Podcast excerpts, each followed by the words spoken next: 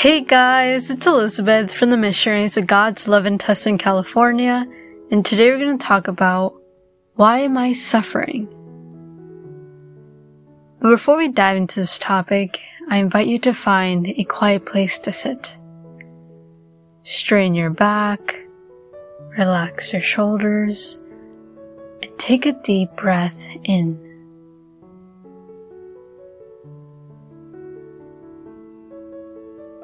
Invite the Holy Spirit to come to you.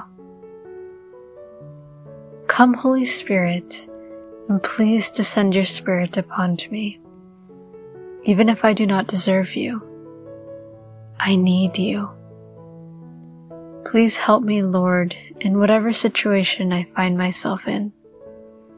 Whether it is I'm struggling emotionally, physically, mentally, or spiritually. Please fill me with your peace and help me during these turbulations. Thank you, God.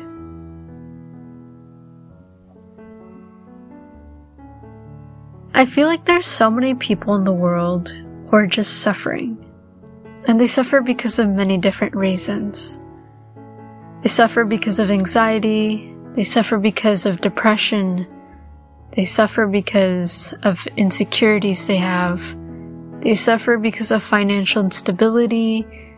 They suffer because they're just not happy. They feel like they're missing this purpose in their life. Or really, they just have a lot of problems in their life, like family problems, friendship problems, relationship problems. The list goes on. It is normal for humanity to suffer. But I feel like one of the main reasons why people suffer is because they do not have all the control. Things are just not normal. They feel out of control, out of our power. Sleeping schedules are not the same, and it feels like we have so many changes to our schedule, to our daily routines or we simply lack having stability. But I tell you what, despite all of the negativity, all of the negative emotions, and all of the negative thoughts that we are experiencing, change how you view the situation you're going through. Instead of viewing just dark clouds, storms, lightning, pain, instead of having that dark and negative outlook, look at your situation as an opportunity to let go of that control. I know even that sounds stressful and painful. Like, what? Elizabeth, how am I gonna let go of the control? You're crazy. I can't do that. I know. I know. I literally have struggled with this myself.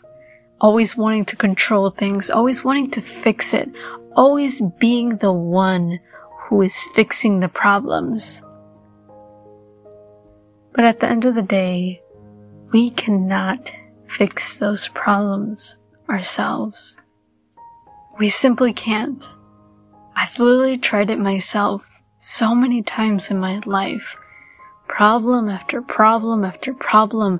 Elizabeth going there and trying to fix it and being like, no, let me start doing this and no, let me talk to that person and say this and no, let me go do that and this other thing and the list goes on again. And guess what?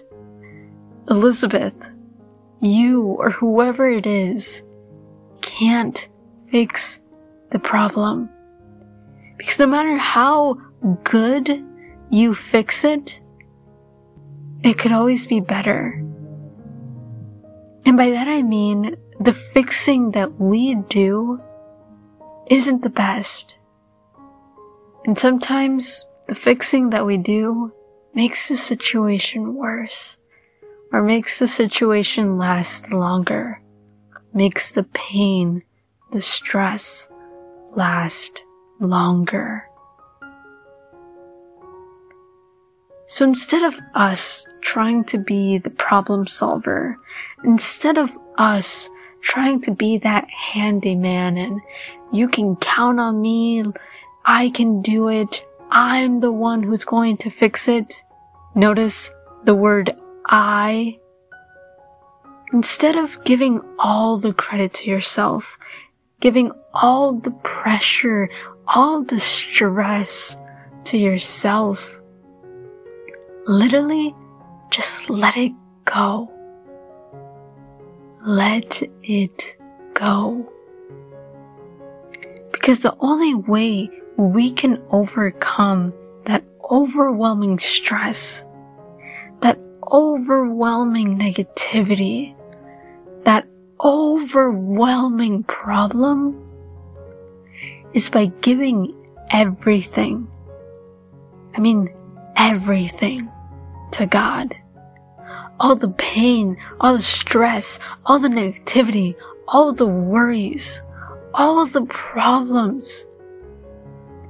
Literally just give it to God and He will take care of it. Let Him be the doctor. Let Him be the nurse. Let God be the caregiver for you in whatever situation you find yourself in. Because God is the ultimate healer. And He is the only one who can heal you and me when we find ourselves in impossible situations, when we find ourselves in dead ends and we're just stuck and lost and we're like, God, I don't know what to do anymore. Please help me. When we've reached that state, go to God and let go of everything and literally remain in God's arms. Remain, remain in His love and peace. The love and peace He wants to give you right now. Matthew 11 verse 28 reads, Come to me, all you who are weary and burdened, and I give you rest. Wow. What a beautiful verse. What a liberating verse. I literally imagine just being in a field with Jesus, laying down on the grass, Jesus by my side, and I just breathe. Breathe in His peace. I feel the sun hitting on my skin and feel the breeze blowing.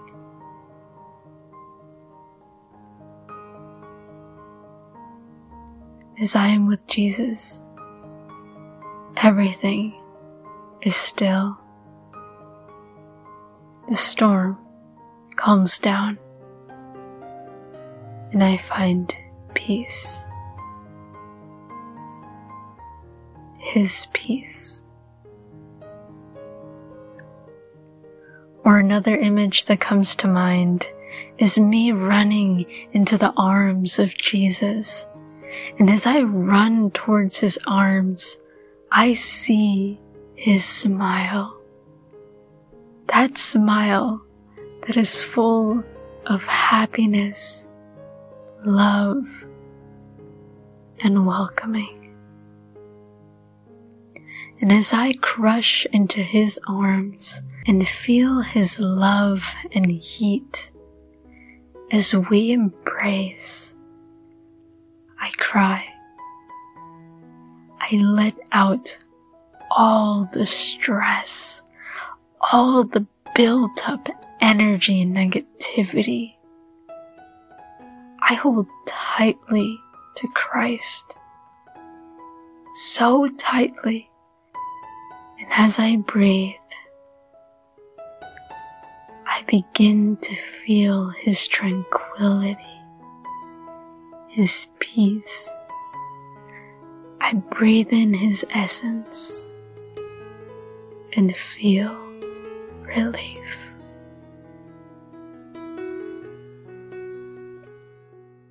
A lot of the times when we go through something stressful, when we're going through an unbearable pain or suffering, we just want it to be over instantly.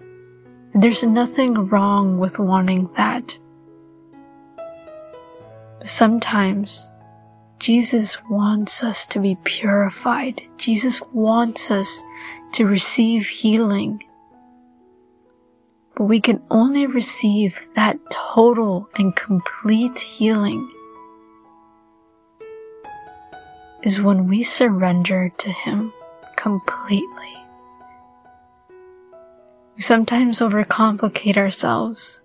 We sometimes start doing geometry when it's unnecessary. Because really, your problems, your suffering, and your pain can be removed by simply trusting in God and surrendering completely to His will. Be obedient and remain constant in prayer because God will take care of it. Actually, He already is. We just need to be patient, be constant with God, be in prayer, have faith, and be open to His will. And I leave you with this verse Romans 15, verse 13 which reads, May the God of hope fill you with all joy and peace in believing, so that you may abound in hope by the power of the Holy Spirit. I invite you to continue talking to God and meditating on this topic and tell God Speak to me, O Lord, for your servant is listening.